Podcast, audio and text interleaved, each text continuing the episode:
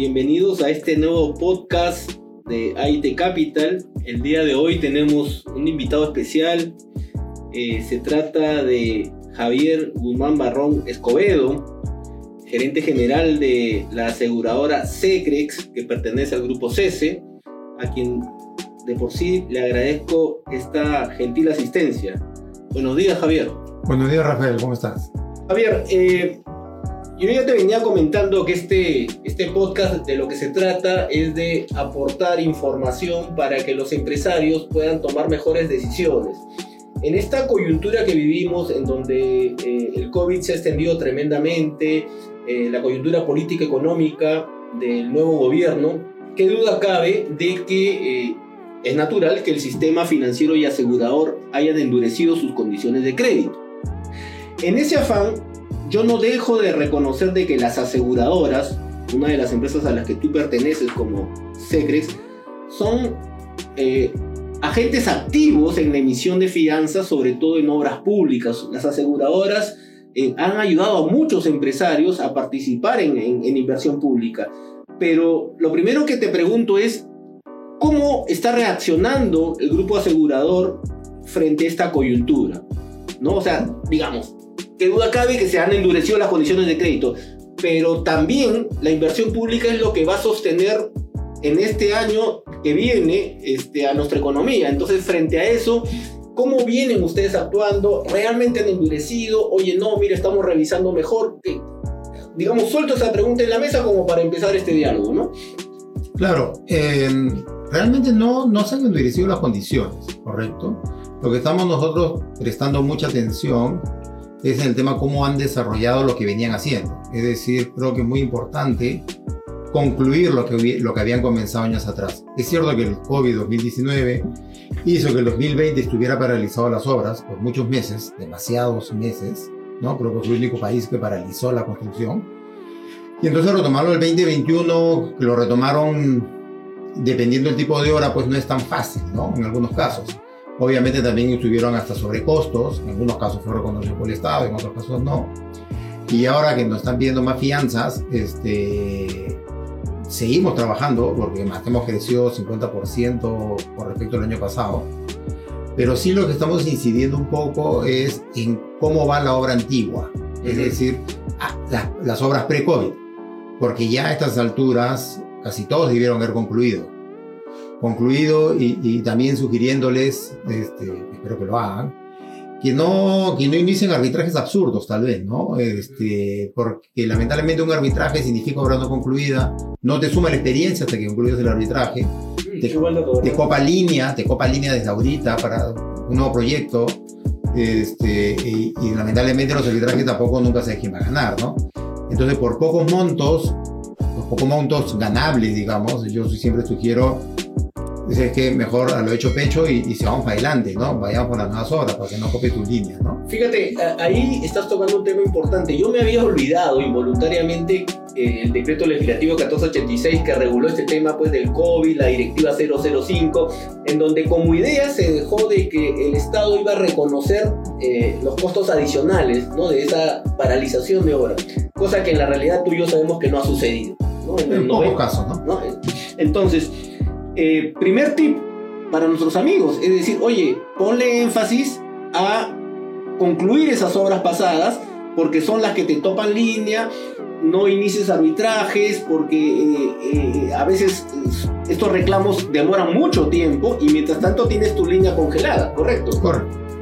Ahora, una cosa que estoy notando es, ¿qué duda cabe que después de, de septiembre con la dación del decreto de urgencia 063 que permite la retención del fiel cumplimiento, dicho sea de paso, la fianza de fiel cumplimiento siempre es la más difícil de emitir porque pues eh, cubre todo el plazo de la obra. Eh, se nota ya una vorágine de movimiento.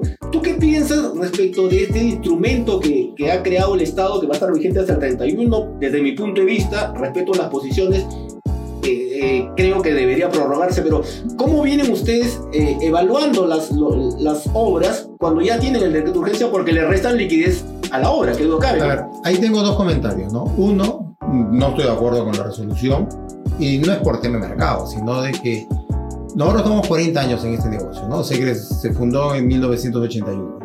Y entonces, algo que tenemos que tomar en cuenta es de que las medidas cortoplacistas realmente nunca funcionan adecuadamente. Porque no solamente en Perú, sino en todo el mundo está demostrado que el Estado no es un buen evaluador de empresas. ¿no? Entonces, en el mundo, porque en todo el mundo necesitan pólizas de caución o cartas fianzas, es lo mismo. Este, entonces, ¿qué es lo que se da al sector privado, al sector financiero, asegurador? Que de alguna forma tamice a estas empresas porque hay unas empresas que nadie le da fianzas, nadie le da este, póliza de caución, porque no califican para ello. ¿Correcto? Entonces, este, considero que, hay que pensar siempre a, largo plazo. ¿no? ¿Qué es lo que va a suceder, creo yo? Que muchas empresas están ganando obras, pero no tienen la capacidad suficiente para concluirlas. Y entonces a la larga esto va a tener que el próximo año muchas obras paralizadas y, va a haber un malestar en el Estado. Entonces yo sí creo que esto debiera así eliminarse porque a la larga trae muchas malas consecuencias. Pero eh, está demostrado mundialmente. En el mundo todos los países exigen fiel cumplimiento y eso que Perú exige el 10%, en otros países el 100% y va amortizándose porque no hay adelantos. Pero con respecto a la, a, tu, a la segunda pregunta, porque fueron dos preguntas que hiciste, nosotros estamos trabajando con aquellos clientes que nosotros consideramos que son buenos y se han acogido a la retención del 100% por una elección particular y quieren hacer bestial. Este, igual nosotros trabajamos los adelantos con ellos, o sea, no, no es un tema que hemos este, eliminado, borrado, ni mucho menos, ¿no? Este, si se puede seguir trabajando, de eso fíjate, estamos haciendo. Perdona que te corte. Eh, yo creo que el espíritu de la norma del decreto de urgencia fue que, eh, aparte de, del endurecimiento que yo creo que sí se ha dado eh, del crédito, es porque si tú revisas la estadística de las buenas pros que se venían otorgando en los últimos 12 meses, 18 meses, el 50% de, contratos no se firmaban. ¿Por qué? Porque el mercado no podía acceder a esas fianzas. Y entonces, ¿qué sucede? Eh, y acabo la idea un poco para hacer tu opinión. No había, o sea, siempre se critica al Estado en todos sus niveles de que no hay capacidad de ejecución. ¿ok? No hay los técnicos adecuados para viabilizar las obras. Pero lo que nadie dice es de que el empresario no tiene la posibilidad de acceder a herramientas financieras para financiar esas obras. Y entonces, si no consiguen esa fianza de fin cumplimiento, pues no firman el contrato y consecuentemente no hay transferencia de la ejecución. ¿Qué piensas tú? Lo que pasa es que ahí, ahí hay un, digamos, hay que verlo en dos puntos, ¿no? Uno, este decreto este, existía anteriormente. Para operaciones, para, MIPES, ¿no? para operaciones menores, lo cual es correcto, creo yo. La MIPES que tienen una una baja producción, ¿no? porque son MIPES específicamente, ellos nunca estuvieron obligadas a presentar cartas fianza de cumplimiento, nunca. Y de hecho eso debería mantenerse porque es un tema de apoyo hacia ellos, ¿correcto? Pero si tú ya quieres ganar un contrato de 10 millones, de 100 millones, de 200 millones, o sea, no puede ser que no tengas capacidad de conseguir una carta fianza de cumplimiento. ¿correcto? o sea, este, a, a eso voy. Entonces, el apoyo existe por parte del Estado y siempre ha existido lo que ha hecho esta norma hasta fin de año es extenderlo al fin del mundo, o sea, a cualquier monto, a cualquier monto. Y eso es lo que a la larga no va a funcionar adecuadamente. Ya, ya, ya te entendí, ya te entendí, sí, o sea, resulta que ahora es muy fácil postular y ganar. Claro, y no, tiene la experiencia ni la, no un tema de experiencia, sino realmente... La capacidad financiera. Lo que pasa es que, como tú has bien dicho, nosotros emitimos fianzas, ¿correcto? Emitimos fianzas, nosotros no damos crédito, no prestamos dinero, evaluamos la capacidad financiera del cliente, ¿no? Entonces, este, para eso están los bancos. Pero si estás postulando una, una obra de 100 millones este, y no tienes capacidad financiera para obtener un fiel cumplimiento, trabajar con el Estado, y tú que tienes un montón de clientes lo sabes, en enero no paga valorizaciones, en febrero tampoco las paga, recién las paga en marzo. De tu mínimo necesitas dos meses y medio de, de, de cobertura financiera y si no la tienes, ¿cómo vas a hacer la obra? Entonces, es algo que nosotros vemos al momento de evaluar las empresas. Interesante, Javier, lo que, lo que decías. Ahora, también para un poco para redondear la idea, eh, ¿qué duda cabe que luego del efecto, pues, Odebrecht, Club de la Construcción, eh, ha habido, pues, y, y, todas estas empresas sancionadas, etcétera, etcétera, ha habido un reacomodo de empresas, es decir, empresas que antes no podían acceder a un tipo de obra, un nivel y cuantía de obras, ahora sí tienen esa oportunidad. Pero coincido contigo en que este, eh, eh, este tema de la retención de fin cumplimiento puede tener una debilidad. Ahora, coméntame, ustedes siguen apoyando otra, a estas nuevas empresas, estas nuevas jornadas de empresas que están apareciendo, ¿no? Hay, a ver, son, son varios puntos, ¿no? Uno, nueva jornada es muy difícil porque si eres nuevo tampoco el Estado te acepta, ¿no? Entonces, claro, claro, claro. Entonces, lo que está sucediendo, y muchos nosotros venimos trabajando, porque nuestro mayor crecimiento que tenemos en la empresa es básicamente por clientes pequeños. O sea, el 90% de nuestra producción son clientes pequeños, no son las grandes obras ni mega obras. ¿Qué es lo que hemos visto nosotros en el mercado? Que es importante también tenerlo en cuenta. ¿no? Por ejemplo, en el 2016, si una, carre un carretera firmada te costaba pues, 400 mil soles el kilómetro, el día de hoy te cuesta 600 mil. La misma carretera, el mismo kilómetro. Y si es asfaltada, el precio es el doble. Entonces, cuando tú ves experiencia del cliente, y lo que nosotros a veces discutimos, tú dices, oye, pero tiene experiencia en una obra de 5 millones, ahora va a ganar un de 10, y te dicen, no, pues estás duplicando. No estás duplicando, estás haciendo la misma obra. Mm. Entonces, la experiencia técnica sí la tienes. Entonces, es uno de los elementos que nosotros los últimos meses hemos agregado, hemos agregado a nuestra evaluación, el factor del, del aumento de la costo de la construcción. El aumento de la costo de construcción tiene tres factores, ¿no? Uno, el precio de los materiales. El fierro, los cables eléctricos, por eso todo depende del tipo de obra. Aunque el que menos ha aumentado la construcción, es la edificación, lo cual es interesante. Pero también tienes el costo COVID, porque ahora pues tus protocolos, protocolos que tienes que seguir son mucho más caros de lo que eran antes, ¿no? Y también lo que hemos estado en este negocio este, tantos años, aparte soy ingeniero civil, la forma que construíamos hace 20 años, la seguridad laboral era distinta a la que es ahora, ¿no? Este, tú antes pasabas, manejabas por la carretera que está en construcción y la mitad de los empleados tenían casco, ¿no? o sea, este, nadie tenía zapatillas con punta de fierro. Entonces, todos esos costos al final se cargan al precio. Entonces, aquellos clientes que tienen una obra de 2 millones, al día de hoy, van a una obra de 4, pero porque tienen la experiencia. Y, y, es más, y las bases, lamentablemente, el Estado no, no, lo ha actualizado. El Estado te sigue pidiendo, no te pide una experiencia de una carretera de 10 kilómetros, te pide una experiencia del doble de la actual, que cuesta 4, y te pide una experiencia de 8, pero tú has hecho una de 2 que realmente vale por la de 4. Entonces tienes que consorciar con otros. Entonces, es un tema que el Estado no lo ha puesto en consideración. Nosotros sí ya lo hemos puesto en consideración para todos nuestros clientes. Qué buen, qué buen tip ahí, ¿eh? porque yo siempre digo que el análisis de riesgo crediticio básico tiene los tres cuerpos, ¿no? El análisis de la experiencia técnica, lo ejecutado y lo, lo que estás ejecutando, el análisis de la solvencia financiera y récord crediticio y tercero el análisis de la viabilidad, viabilidad de la obra. Entonces ahora nuestros amigos empresarios que están escuchando este podcast pueden decir, oye, eh, acá eh, hay un criterio importante porque no solo me van a medir la cuantía de la obra, sino, digamos, la producción que yo tuve, ¿no? Correcto. Buenísimo, buenísimo.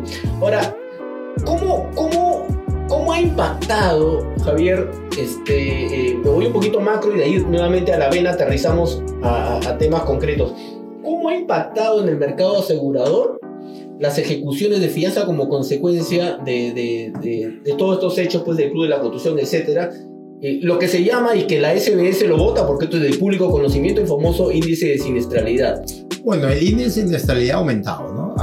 veamos un poco. El índice de siniestralidad de cauciones viene aumentando por varias razones, ¿no? Este, no por incapacidad constructiva. Viene también aumentando por una mejor asesoría legal dentro del Estado. Correcto, ellos han aprendido a trabajar mejor con contratos, ¿no? Que antes también no lo hacían adecuadamente. Este, pero nosotros vemos el 2020 fue un año casi sin siniestros. Claro, eso era porque las instituciones estaban cerradas y tampoco podían ejecutar fianzas, ¿no? Entonces, ¿qué es lo que ha venido? Ha venido una réplica, por así decirlo, las ejecuciones de este año y las ejecuciones que debieron hacer el año pasado. Entonces, la siniestralidad está literalmente por las nubes. El promedio de empresas aseguradoras está más allá del 90%. Es lo que te iba a decir, llegó a estar a ciento y pico, ¿no? Estuvo más de 100% efectivamente. Y, y, sí vemos nosotros que hay un tema también ya de frecuencia, ¿no? Es decir, este, hay, tenemos más ejecuciones. Lamentablemente no son correctas todas, porque todas las que nos gustan nosotros tenemos que pagar. Pero sí algunas que están con medida cautelar, están con arbitraje, pero aún así las entidades insisten en ejecutar. Además, en algunos casos hasta con medida cautelar y no hemos pagado porque no se puede legalmente, nos ha denunciado penalmente por no pagar Increíble. Claro, pero digamos, este, y nos acusan a la SBS y todo lo demás. Este, porque así está actuando el Estado un poco más prepotentemente, ¿no? Este, y, dime, ¿y ese índice de siniestralidad, así como existe para las aseguradoras y, y en donde acabamos yo ya sabía que estaba elevadísimo. Este, ¿Cómo les ha ido a los bancos también que emiten fianzas? ¿no? Bueno, los bancos, el índice también les aumentó y por eso que han reducido su participación en este negocio. ¿no? Nadie reduce un negocio floreciente, digamos, ¿no? O sea, si el negocio comienza a irse mal, vas ajustando, ajustando, ajustando. Y eso es lo que pasó con los bancos, ¿no? También les ha chocado fuerte, ¿no? Ahora, regresando nuevamente a las preguntas concretas, es decir, eh, el decreto de urgencia eh, permite la retención, van a entrar empresas que, que, van a aprovechar esta coyuntura, pero no necesariamente puedan tener acceso luego a los adelantos, porque no tienen la capacidad financiera. Sin perjuicio de ello, ustedes sí están, sí están también apoyando a esas empresas Correcto. que tienen la retención. Perfecto. ¿Y, y ¿cómo, cómo es que eh, vislumbras tú el próximo año ¿no? Eh, digamos, todos los cierres de años siempre hay más movimiento. Se acaba de dictar hace dos semanas un decreto supremo, 100, decreto de urgencia 102-2021 para crear un procedimiento rapidísimo. Ahí no hay retención, ahí no hay decreto de urgencia, este, y, por los montos eh, hay un montón de obras de 7, de 5, de 3. Lo, que pasa es que era, sin ayuda o no, iba a ser un buen cierre, ¿no? Este último trimestre ya venía, es decir, nosotros hemos venido controlando más o menos la, la producción nuestra, al menos, este, que más o menos sale del mercado, ¿no? Este, y desde enero a la fecha ha venido bajando hasta julio. Bajando, sí, producción, ¿no? bajando, bajando, bajando. Coyuntura electoral, ¿no? Sí, muchas cosas. Este, COVID, electoral y todo lo demás. En agosto subió un poco, septiembre se estancó y octubre volvió a subir. Entonces nosotros estimamos, bueno, ya en noviembre va a subir porque ya, ya estamos ya 18, entonces sabemos cómo está. Y diciembre también va a ser fuerte. Este, ¿Pero por qué? Porque, claro, si, si tú lees el periódico todos los días que, saben que, que, que, los principales municipios que más dinero tienen no han gastado el 56%, porque no quieren decir que han gastado solo el 44%, tienen un exceso de dinero que tienen que gastarlo. Entonces, este, de aquí a fin de año, lo que queda, lamentablemente son 45 días, igual va a haber un buen desenvolvimiento de cierre de año, ¿no? Buena producción de obra. Lo importante y lo más complicado es que no muera el 31 de diciembre, sino que continúe en enero, ¿correcto? Es decir, tiene que buscar la forma de que estos fondos no reviertan, sino que se puedan utilizar en procesos de enero, febrero inmediatamente, porque enero y febrero normalmente son muertos, excepto por los adelantos, ¿no? Porque uh -huh. todos los fieles se entregan del 20 al 20 al 31 de diciembre y los adelantos salen en enero. Pero, pero no va a haber fiel cumplimiento en enero, febrero, normalmente es bien difícil esa cosa, ¿no? Es muy bajo lo que se produce. Y dime, y así como, como estamos hablando de emisiones de fianzas en, en obras públicas, ¿cómo se ha desenvuelto el mercado privado de emisión de fianzas? Creciendo, creciendo. Creciendo. Muy importante. Yo también tengo esa sensación. ¿eh? Mucho más ha crecido significativamente. Este, anteriormente había un problema que las empresas privadas solamente se daban fianzas bancarias. Uh -huh. Sin embargo, en el camino, grandes proveedores, por ejemplo, grandes constructoras son clientes nuestros que nos piden fianzas para privados. Que antes no, no les aceptaban, ¿no? Absolutamente, ¿no? Claro, no les aceptaban y han negociado con, con, con las mineras, que son los principales este, contratantes. Y, bueno, que digo, si no me aceptan las aseguradoras, no voy a conseguir bancaria. Obviamente. Entonces, este, han comenzado uno por uno, es un trabajo de hormiga que hemos estado realizando y ahora sí, tenemos una gran emisión de, de obras privadas, subcontratos privados. Y a eso también hay que añadir eh, estas convocatorias a subcontratistas de los acuerdos G2G. Sí, claro. ¿no? Que a ellos también felizmente les permiten fianzas de aseguradores. Sí, claro, ahí estamos atendiendo. Lo que pasa es que esto comenzó, aunque no lo creas, con el Panamericano. Mm. En el Panamericano, que era también con, con, con Londres, con Inglaterra, este, se dijo exclusivamente fianza bancaria. Correcto, sí. Pero cuando ya estamos junio y no consiguen fianza bancaria todos los que habían ganado las licitaciones para hacer el, el Panamericano, les aceptaron eh, fianzas aseguradoras. Y entonces como que ahí se dio el primer pie de un ente importante privado de aceptar ese tipo de fianzas. Y nosotros emitimos un montón de fianzas para los Panamericanos. Javier, también hay otro tema picante, como, como yo señalo, porque acá hay que hablar las cosas a la vena, con la verdad es las famosas cartas de solvencia económica o cartas de línea de crédito, en donde el año pasado, para mí, sin ningún sustento, eh, eh, eliminaron esa posibilidad de emitirlas a las aseguradoras, pese a que todos sabemos que la fianza es un crédito indirecto. Este, y, lo peor de todo es de que eso ha generado que se desnaturalice en el mercado esta emisión de cartas porque las cosas como son. En la calle es un delivery esas cartas de solvencia económica. Ahora, ¿qué, qué, qué están haciendo ustedes como aseguradoras para retomar esa, esa alternativa o, qué piensas al respecto? A ver, solicitar una carta de línea de crédito para una licitación es un ridículo. O sea, no tiene sentido. O sea, si tú ya estás, si, el propio Estado evalúa la parte técnica para ganar la licitación, las fianzas, y por eso es importante el tema de las fianzas que limita o una aseguradora o, ¿cómo se llama? O, un banco, es que ya le evaluamos financieramente para darle la fianza, entonces de alguna forma ya está copado ese criterio. Entonces, que, que se pidan este, líneas de crédito o de solvencia no tiene un sentido. Aparte, tú bien has visto licitaciones que te piden del monto total de la obra, del doble la obra, del triple la obra. ¿Y cuál es el sentido? No? Si encima tienes adelantos. Si no tuvieras adelantos, bueno, nosotros al momento de evaluar el fiel lo haríamos. Y lo peor de todo es que es una carta que no compromete a nadie, ni al emisor, ni al, beneficiario. Ahora, las aseguradoras no podemos emitir esas cartas, no debemos emitirlas, porque solo somos aseguradoras que emitimos fianzas. Nosotros podemos decir que tiene tanto para fianzas, o sea, una línea de fianzas. Pero no puedo decir que tiene una línea de crédito directa, indirecta. Yo sé que es indirecta, pero no somos bancos, no somos entidades financieras, somos entidades aseguradoras. Entonces, este, estás dirigiendo y como tú bien has dicho, es ridículo porque quien nada son las cajas, este, los bancos, igual saca fianza con nosotros porque la carta, le dan la carta, pero saben que no, pero ellos no emiten las fianzas. Entonces, este, de verdad que es un sinsentido. Aparte, yo siempre digo que cuando pides algo, debe funcionar para algo, ¿no? Porque ¿qué vas a hacer con esa carta? ¿Vas a ir al banco y decirle, dale plata para que construya? No, porque en teoría tú le pagas las valorizaciones. Entonces, pedir que, tenga, que tengas una capacidad para hacer la obra al 100%, ¿qué cosa quiere decir? Que el Estado nunca le va a pagar ninguna valorización y quieres igual que termine la obra, entonces sería un abuso también. Entonces, son, es un sentido que alguien lo creó este, y se quedó y es tontísimo. Dime una cosa, eh, y, acá, digamos, también aprovecho para, para, preguntarte a la vena, como se dice.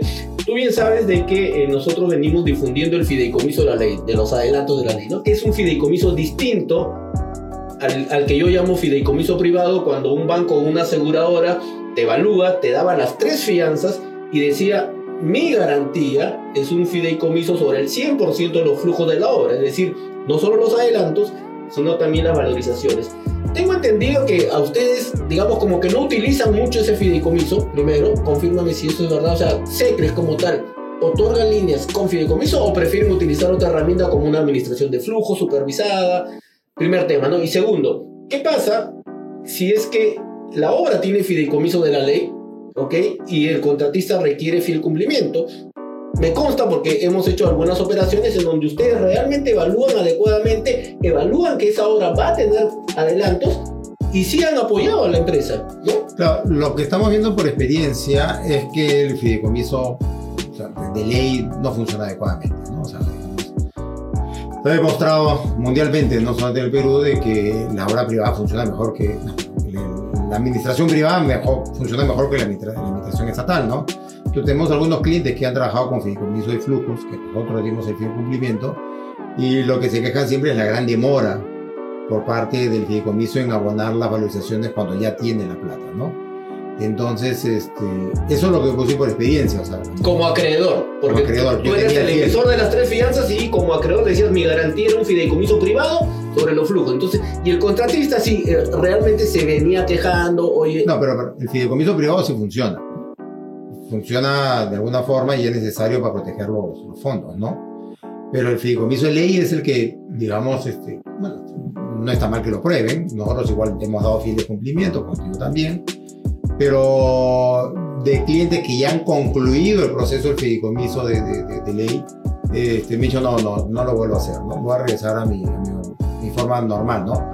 Porque para un contratista es muy importante los plazos, ¿no? Entonces, que el la burocracia que entra al fideicomiso demora en desembolsarte, cuando tú ves que el dinero está ahí, y si lo tuvieras en Banco de la Nación, como ellos abonan, ya, o, en un fideicomiso, como tú ya tienes, nosotros con, con el fideicomiso nos demoramos dos días en pagar, 48 horas máximo, luego demora una semana, dos semanas, tres semanas, ya comienza veces. Sí, mira, qué importante, y, esto para todos nuestros amigos empresarios, porque, eh, digamos, qué duda cabe que nosotros venimos abanderando el fideicomiso de la ley, pero este es un foro, digamos, abierto en donde se respetan todas las opiniones, ¿ok? Y yo coincido contigo, si tú firmas un contrato de fideicomiso genérico y dependes eh, cada desembolso de la entidad pública, yo creo que estás muerto. Para eso hay nuevos ajustes que se están haciendo en los contratos y, en todo caso se está probando y cada quien tiene su, posición. Ahora, dime, eh, se anuncian más convocatorias de los acuerdos G2G. ¿Ok? Eh, ¿qué, digamos, qué, qué piensas al respecto? Porque, ojo, yo estoy pensando, digamos, como un actor del ecosistema de la obra pública. A mí me parece que los acuerdos G2G es una excepción. No debería ser una regla general se presta a, digamos, a... Eh, eh, todos sabemos, tú lo acabas también de decir, las empresas que ganaron los G2G el año pasado eran PMOs, empresas extranjeras, ¿ok? Que luego les resultó muy difícil sacar fianzas en el mercado peruano. Por eso es que se abrió las fianzas. Y luego, finalmente, ¿quién es el subcontratista, el que ejecuta las obras especializadas? El peruano. Digamos, ¿tienes alguna idea o, o si crees que es un mecanismo necesario para, para, para seguir yo creo que el gobierno gobierno ah, es útil en este país este, para obras muy este, comprometidas o, muy este, complicadas visualmente, por decirlo panamericanos. Carretera Central, por ejemplo. Claro, Carretera Central, Panamericano, el aeropuerto de Cusco, este, o sea, para obras que tienen demasiado tamiz político, porque si fuera técnico, si, si no tuviéramos el tamiz político, no necesitas ellos. Pero sin embargo, estas obras que son de alguna forma complicadas visualmente, por eso es lo que yo llamo visualmente, la Costa Verde, o sea, cosas, ya está bien. Da pena que tengamos que hacerlo, porque digamos, estás soltando soberanía, creo yo, que les haga gobierno a gobierno. Pero ya, pues, hasta ahí nomás, ¿no? Pero cualquier licitación tendrá que recurrir un gobierno para que licite un colegio de 20 millones, es ridículo. ¿no? no tiene sentido. O sea, este, los ministerios tienen la capacidad para poder hacerlo. Este, pero sí yo considero que hay que hacerlo en obras complicadas, ¿no? O sea, ¿cuántas veces hemos escuchado la famosa obra con el gobierno francés del, tren de, de Yurimaguas a Saiquito, ¿no? Ahora dice que hacer carretera, después era bus, después era avión, no sé. Pero esas cosas sí ahí creo que sí funciona un gobierno gobierno. Ahora, dime, eh, el, mercado de, los, de fianzas, de, de, los otros tipos de modalidades contractuales como APPs, concesiones, este, obras por impuesto, ¿se ha estado moviendo o no? No, no se ha estado moviendo obras por impuestos. Este, tuvo un gran, gran avance y se hicieron buenas obras. este, el Puente Arequipa, ¿no? Este, colegios, mucho más. Pero siento que había un, como, un, como un retroceso, ¿no? Lo que pasa es que siempre tienes que convencer al alcalde de turno, o al ministro de turno, este, igual sale del presupuesto de ellos, ¿no? O sea, este, mm, es cierto que sale de los impuestos que están pagando, tienen el dinero para hacerlo en este momento, es una obra en la cual el Estado, el municipio pequeño no lo haría porque no tiene tanto, pero igual se lo van a ir descontando todos los años. y dime, eh, todos, digamos, ponemos énfasis en la obra pública, pero el Estado también contrata bienes, servicios y consultoría. El movimiento de estos tres segmentos, desde el punto de vista de finanzas, ah, ¿notas un movimiento? ¿Se ha mantenido? Lo que pasa es que es un segmento olvidado por, por ustedes, ¿no? O sea, por, los corredores, por los asesores, es un segmento, ¿por qué? Porque ven la obra montos más importantes y, bueno, nosotros, en cambio, siempre, siempre nos hemos focalizado en crecer en servicios. Para comenzar, es un riesgo más sano. Este, es un volumen increíble y no depende mucho de la voluntad política. ¿Por qué? Porque, por ejemplo, este, digamos, este, todos los municipios, de todas maneras, van a tener contratados su personal de limpieza. De todas maneras, van a tener contratados de empresas de seguridad este, el Ministerio de Justicia para todas sus sedes tiene seguridad, tiene limpieza. ¿Y ustedes como aseguradoras han ido creciendo en, sí, claro, por supuesto. En servicios hemos crecido y además en servicios tienes una infinidad de servicios. riego de parques y jardines, este, recoge basura, servicio internet, servicio de lavandería. Mm. O sea, es interminable realmente. Y nosotros ahí sí tenemos una persona dedicada exclusivamente a servicios. Como, como bien saben, nosotros trabajamos a través de corredores, pero servicios sí buscamos nosotros puntualmente, porque ustedes no, ustedes no buscan ese tipo Bueno, de ahí servicios. hay un tip para nuestros amigos corredores, incluyendo a, a quien habla, y siempre lo- me lo has dicho, ¿no? Meterle énfasis a, a- a bienes y servicios. Javier, eh, la verdad que, que nos estamos quedando cortos porque hay muchos temas que conversar y, y- y yo siempre digo que una de las fortalezas de, de tu persona es que tú tienes una visión multidisciplinaria. Pues, ¿cuántos años tienes en, en el mercado de fianzas? ¿Cuántos son? Ya 13. 13 años, ¿no? Eh, a ver, a la vena, ¿qué recomendaciones podrías darle a los empresarios, a los contratistas hoy en la obra pública? Porque incluso también nos hemos olvidado de tocar el tema. Hay empresas que han estado en el, en el mercado privado, proveedores, subcontratistas de mineras, y que se están metiendo en la obra pública, ¿no? Entonces, en Y todo están- ese conjunto... Y, y están sufriendo. Este, sí, bueno, creo que no, no se puede recomendar a nada técnico a los contratistas porque efectivamente pues con todos los que trabajamos han demostrado gran capacidad técnica.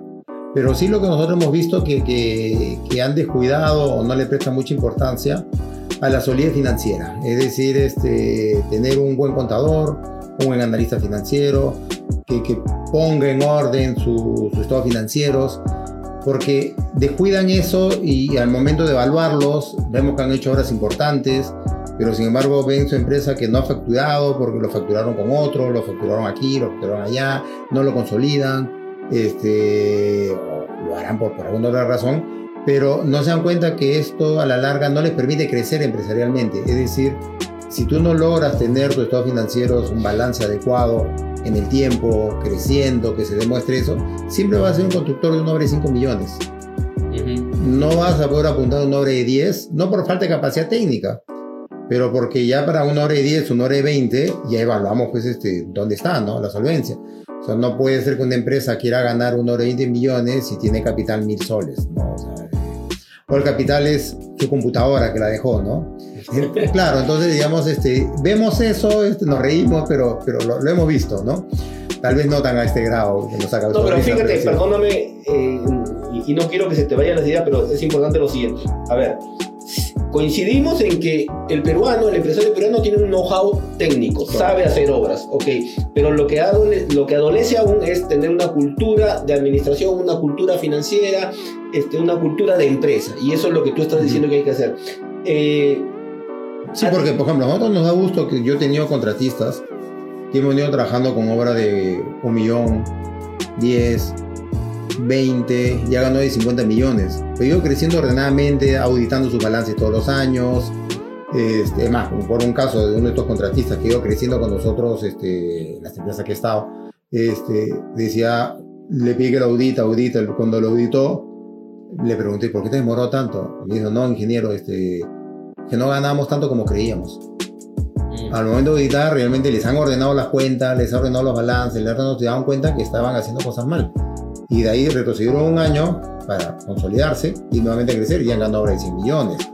Pero eso es lo importante, ir creciendo y no ser siempre, pues, este, salvo que quiera ser siempre el, el- gerente ingeniero, ¿no? Que estás en la obra todo el día. Lo importante acá crecer como empresa, crecer y apuntar a más. Y la única forma de hacerlo es tener, como te he dicho, una administración financiera adecuada.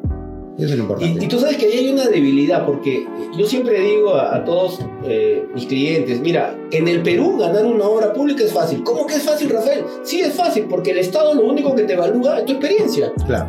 ¿ok? El Estado no te pide tus estados financieros, el Estado no te pide tu declaración de impuestos, cosa que en, otro, en otra situación, si tú fueses a pedir un crédito, Ah, claro. te van a pedir toda esa información. O sea, para mí es buenísimo que tú digas, oye, ahora sí estamos poniendo énfasis en el análisis financiero, ¿no? Porque si es que ese cliente, como tú has dicho, quiere crecer. Claro, lo que pasa es que los clientes antiguos, recordemos que ellos antes tenían un 60% de adelanto. Mm. Entonces, cuando evaluamos, la capacidad financiera no era tan importante. O sea, sí era importante, pero Porque la obra iba a tener liquidez. iba a tener liquidez y aparte nosotros administramos los fondos. Yo administrar con el 60% acabamos la obra de todas maneras. Ahora que solamente tiene 30% de adelantos, oye, el otro 70% este, no es lo mismo. Entonces ahora tienen que demostrar financieramente que son capaces. No es lo mismo tener 60 a 30. Y algunos tienen 10%, algunos no tienen materiales, ¿no? Interesante, otro punto interesante, vista claro, pues. Y, seguramente, eh, ¿tú crees que los adelantos bajen en algún momento? Sí, claro. Porque eh, Perú es el único país en Latinoamérica que todavía el Estado da adelantos. No, Colombia también, pero Colombia te exige al final 110% en fianzas. Ajá. Porque te da fianza por, por mano de obra, fianza de cumplimiento, de garantía extendida, o sea, la cantidad de fianza que tiene Colombia es altísima. Pero sí, va a ir bajando, ¿no? Los adelantos, ¿no? Este, pero parece que ahorita no lo puede hacer porque como estamos en un tema post-COVID, digamos, este, quitar los adelantos y eliminar las empresas, ¿no? Entonces yo creo que se va a mantener un año a dos años, pero a la larga es un, es un va a desaparecer los adelantos. Ok, entonces, eh, eh, digamos, un consejo muy importante que Javier nos da es, señores, pónganle énfasis ahora a ordenar administrativa y financieramente su empresa para tener un crecimiento sostenido, un crecimiento sostenido. Mira Javier, mira, yo te agradezco tremendamente que te hayas dado un espacio y tu tiempo para venir a este podcast. Este, eh, seguramente te voy a invitar otras veces más y ojalá tenga suerte en que tengas esa disponibilidad. Y nada, no sé, dejo, dejo los parlantes para tus últimas palabras. no, agradecer de la invitación, de verdad que le pasado muy bien acá. Este, y encantado de regresar cuando guste. Gracias. Bueno amigos, este, este ha sido el podcast de la semana con Javier Guzmán Barrón, gerente general de Secres, hemos analizado cómo las aseguradoras vienen enfrentando esta coyuntura en la emisión de fianzas en obras públicas y privadas. Y desde ya los invito la próxima semana porque vamos a tener un otro invitado especial para abordar temas de crédito. No se olviden que a nosotros nos obsesiona promover el crédito entre las empresas. Muchas gracias.